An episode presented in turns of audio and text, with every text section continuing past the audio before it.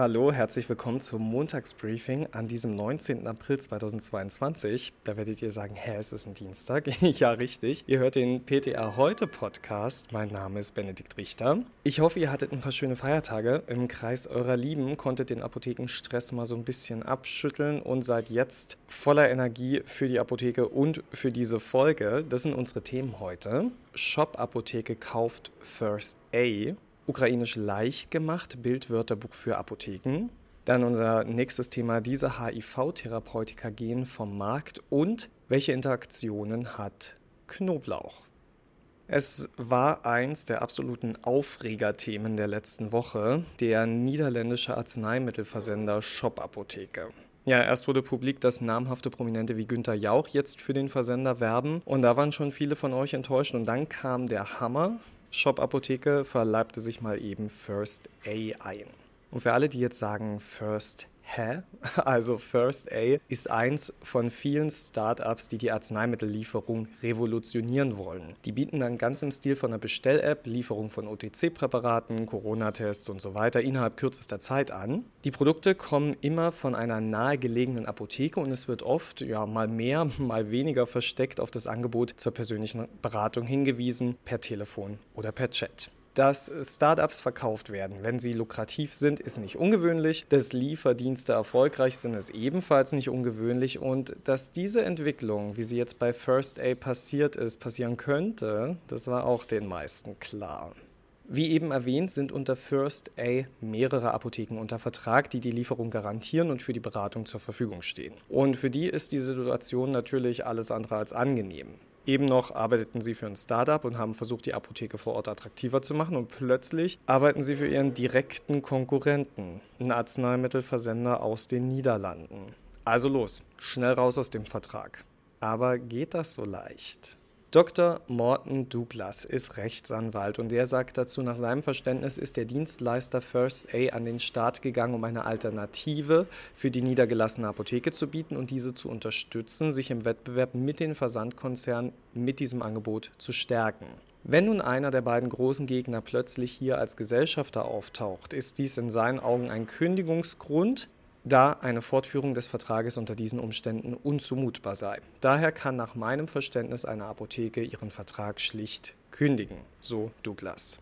Und auch der Stuttgarter Rechtsanwalt Dr. Timo Kieser sieht die Sache so. Aus seiner Sicht können Apotheken aus wichtigem Grund gemäß 314 BGB kündigen. Ungeachtet dessen könne jede Apotheke jederzeit die Belieferung einstellen, etwa weil sie aus Gründen der Kapazität nicht in der Lage ist, die in diesem Fall ebenfalls erforderliche Beratung zu leisten, sagt Dr. Morton Douglas weiter. Ohne dass mir dies im Detail bekannt ist, müsste eine solche Möglichkeit für jede Apotheke bestehen. Und wenn daher nun eine Apotheke sich schlicht dauerhaft auf Nicht-Lieferfähigkeit stellt, dann könnte natürlich First A überlegen, aus diesem Grund den Vertrag zu kündigen. Aber dies wäre dann keine Drohung mehr, sondern eine Erlösung.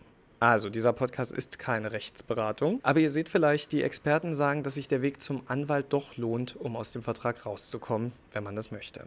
Ja, während die großen Player und Firmen der Pharmabranche über Geld und Marktanteile diskutieren, habt ihr im HV ganz andere Probleme. Nach wie vor kommen Menschen aus der Ukraine zu uns und müssen medizinisch versorgt werden. Wir hatten schon in zwei Folgen über verschiedene Informationsangebote gesprochen, die auch ihr nutzen könnt, um wenigstens das Minimum an Beratung ableisten zu können. Und heute habe ich eine weitere Hilfe für euch, die Rentner Bravo, beziehungsweise der Wort- und Bildverlag. Um Apotheken in ihrer täglichen Beratungsarbeit und der Kommunikation mit anderssprachigen Menschen zu unterstützen, stellt der Wort- und Bildverlag rund 10.000 Apotheken ein Bildwörterbuch zur Erklärung des menschlichen Körpers auf Ukrainisch und Russisch zur Verfügung.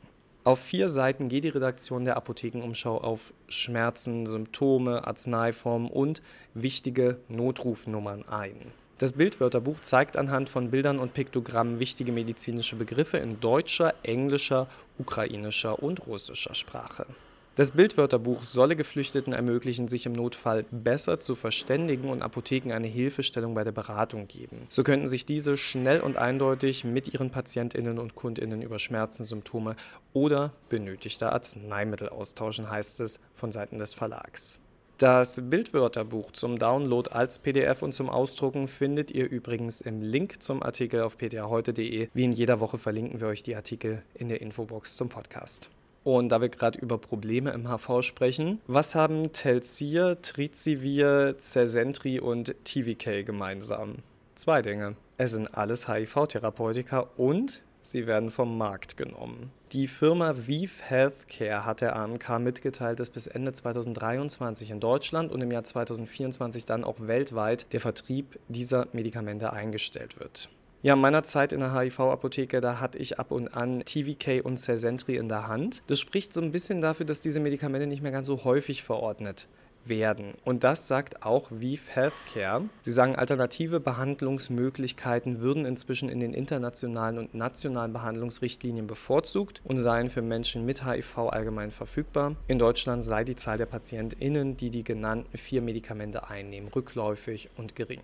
Dennoch ruft die AMK dazu auf, dass behandelnde Ärztinnen gemeinsam mit den betroffenen Patientinnen rechtzeitig über eine alternative antiretrovirale Therapie entscheiden sollen. Eine Neueinstellung oder Umstellung auf die genannten Medikamente sollte logischerweise nicht mehr erfolgen. Also da kämen wir in der Apotheke dann ins Spiel, bei der Abgabe eines der vier darauf hinzuweisen, dass da dem nächsten Therapiewechsel nötig wird, der mit der verordneten Person besprochen werden muss. Übrigens von der Marktrücknahme ausgenommen sind Celsentri und TVK in pädiatrischer Dosis bzw. kindgerechter Darreichungsformen. Und ja, der klassische und eigentlich selbstverständliche Satz der AMK dazu, PatientInnen, denen eines von der Marktrücknahme betroffenen Arzneimittel verschrieben wurde, sollen ihre Therapie nicht eigenmächtig und ohne Rücksprache mit dem Arzt oder der Ärztin absetzen. Apropos absetzen. Welche Medikamente sollte man eigentlich absetzen, wenn man Knoblauch einnimmt? Ja, wir sind schon im letzten Thema unserer Folge angekommen und bewegen uns nicht etwa in die Küche, sondern wir bleiben im HV. Heute ist Tag des Knoblauchs und das ein oder andere Knoblauchpräparat wird ab und an in der Apotheke abverkauft. Bei einigen Medikamenten müssen wir da jedoch aufpassen. In Laborversuchen konnte zum Beispiel ein hemmender Effekt von Knoblauchextrakt auf die CYP-Enzyme in der Leber nachgewiesen werden. Dieser Mechanismus könnte den Anstieg des INR-Wertes bei Studienteilnehmerinnen erklären, die zusätzlich zur Therapie mit Antikoagulantien Knoblauchpräparate einnahmen. Und der INR-Wert ist ja eine internationale Größe, um die Blutgerinnung bewerten zu können. In einer anderen Studie fand man eine verringerte Plättchenfunktion und eine erhöhte Blutungsneigung bei den Personen, die zusätzlich zur Einnahme von Gerinnungshemmern exzessiv Knoblauch verzehrten. Schuld daran ist das in Knoblauch enthaltene Allein bzw. dessen Abbauprodukt Ajoen.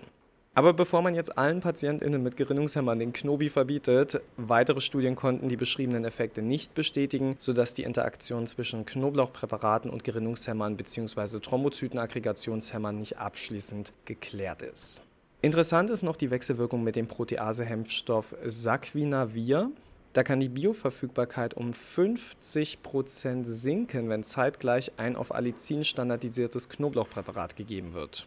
Da Saquinavir bei HIV-PatientInnen gegeben wird, wäre das also durchaus schlecht. Allerdings wird Saquinavir nicht in der Monotherapie eingesetzt und bei der Kombitherapie hat man diese Effekte bisher weder untersucht noch beobachtet. Dennoch sollten PatientInnen unter Saquinavir-Therapie auf Knoblauchpräparate verzichten. Und auch Verstärkungen der Wirkung sind möglich. In Studien konnte gezeigt werden, dass die Einnahme eines Knoblauchpräparates den kardioprotektiven Effekt von Metformin erhöhen bzw. die Wirkung von Atorvastatin verstärken kann. Der Knoblauch, den ihr in eurer Küche verwendet, wenn er vernünftig dosiert wird, hat übrigens keine der genannten Wechselwirkungen vorzuweisen. Und da ihr mich glücklicherweise im Podcast nur hören und nicht riechen könnt, kann ich mir heute auch nochmal ordentlich Knoblauch ins Essen hauen. Vielen Dank fürs Zuhören heute. Ich weiß, dass so Meldungen wie die von First A und Shop Apotheke viele von euch beunruhigen und Angst machen, wie es denn weitergeht mit der Apotheke vor Ort. Ja, auch das Apothekensterben ist großes Thema der Zeit. Im Großen kann dann natürlich nur die Politik entsprechende Schutzmechanismen schaffen, die Apotheke vor Ort abzusichern. Das Einzige, was wir tun können, das ist immer wieder betonen, in Wort und Tat, was die Apotheke vor Ort leistet und wie wichtig Beratung ist, auch wenn PatientInnen denken, sie wissen das schon alles. Also das heißt, für uns auf jeden Fall die Motivation, immer gut und ausführlich und proaktiv beraten. Es wird Veränderungen geben, aber liebe Verantwortliche in Politik und Pharmazie, die möchten wir doch bitte mitgestalten, oder? Ich verabschiede mich für diese Woche. Ich bin nächsten Montag wieder für euch da. Ich hoffe, ohne Baustellenlärm vor dem Fenster. Bis dahin, gehabt euch wohl.